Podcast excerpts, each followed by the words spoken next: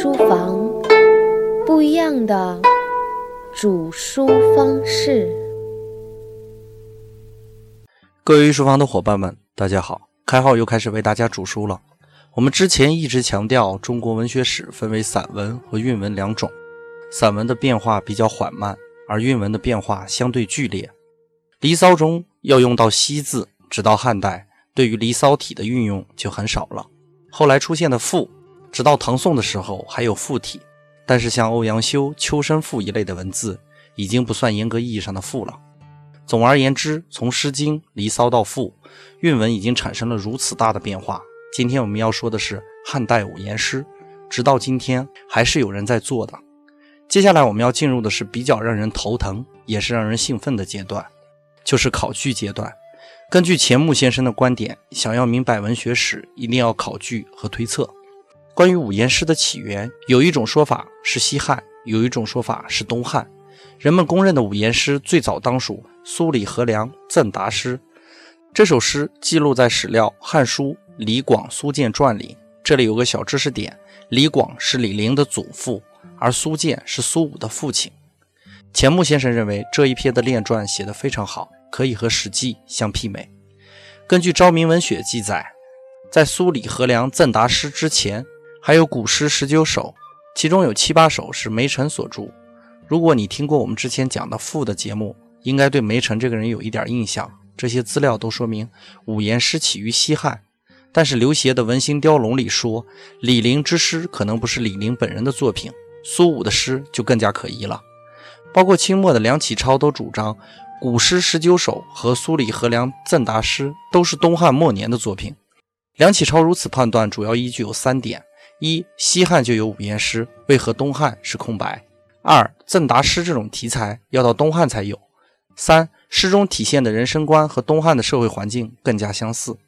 钱穆先生更倾向于这个观点。根据文体的延续性来看，如果古诗十九首和苏李何梁赠答诗是西汉的作品，那么在曹操为代表的建安文学之前是没有五言诗存在的。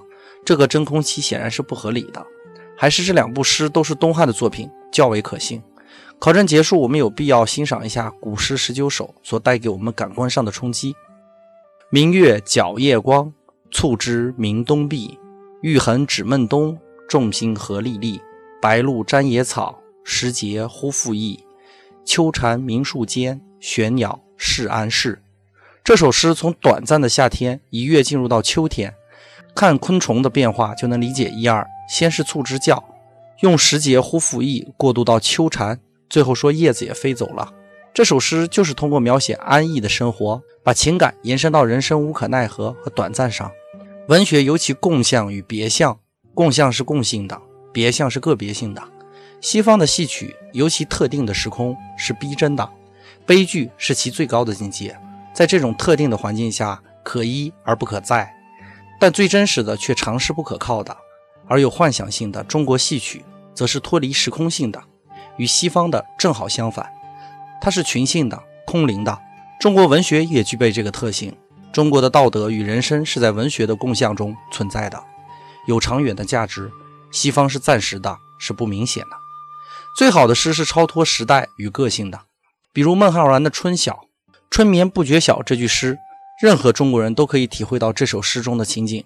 又如贾岛的《松下问童子》：“言师采药去，只在此山中。”云深不知处，诗的背景是空灵的，所以适合任何时间和山。我们再来看一首古诗十九首里的例子：“岭岭碎云暮，楼孤西悲鸣。凉风帅已立，游子寒无衣。”诗中提到的游子和无衣是《诗经》里提到的典故。在中国文学的体系内，这种典故的使用是十分常见的，而且反复用都会产生不一样的效果。原因也在于此：典故虽然是某一种特定情况下的产物。但是也可以映射其他现象，这也正是中国文学独到的魅力。根据这些感觉，我们可以反观很多诗句，比如有人说五言诗，其实在楚汉相争时就有了，作者是虞姬。汉兵已略地，四方楚歌声。大王意气尽，贱妾何聊生？我们很容易就能感觉到，这不是虞姬的角度，一定是有人纵观了楚汉整体经过后，假托虞姬之名所作，意境和用词都相当差。再举一个例子，北方有佳人，绝世而孤立。一顾倾人城，再顾倾人国。宁不知倾城与倾国，佳人难再得。这首诗虽然是用五言诗开头，但是其中夹杂了一句八言，所以不足作为五言诗来看待。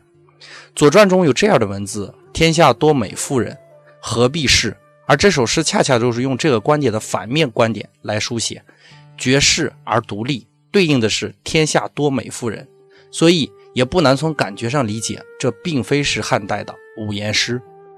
看问题一定要连续去看。我们最早的韵文从《诗经》开始，《诗经》是记录和普及的作用。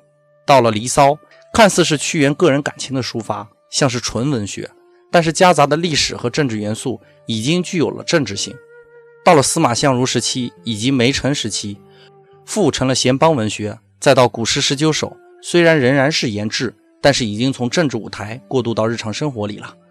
这种情感的抒发，并非是为了达到某种目，并非是为了达到某种目的，而是单纯的去理解文学本身而已。从这个角度来说，东汉的文学达到了成熟的境地，为我们后来的纯文学发展奠定了基础。中西方文学有一个特别严重的分歧，就是西方文学在意的是扩展和广泛的传颂，而中国文学却相对比较低调。很多人喜欢文学，并非为了让别人知道。拿我个人而言，御书房开设中国文学史这节课，纯属我个人一厢情愿。对于这种文学的热忱，不是利益所能左右的。很多中国文人的作品，在他生前是不会有太多人知道的。这种对于文学的热爱，上升到信仰，毫不为过。我看历史大都喜欢站到人性的角度去理解，因为时代虽然会变，人性的表现不会改变。贪婪和占有就是这样。当你理解了文学对于一个人的意义何在的时候，你再回头看看宋之问因诗杀人，确实是意料之内的事。年年岁岁花相似，岁岁年年人不同。这句诗在那个时代确实值得宋之问痛下杀手。本节的内容就播讲到这里，伙伴们，我们下节再见。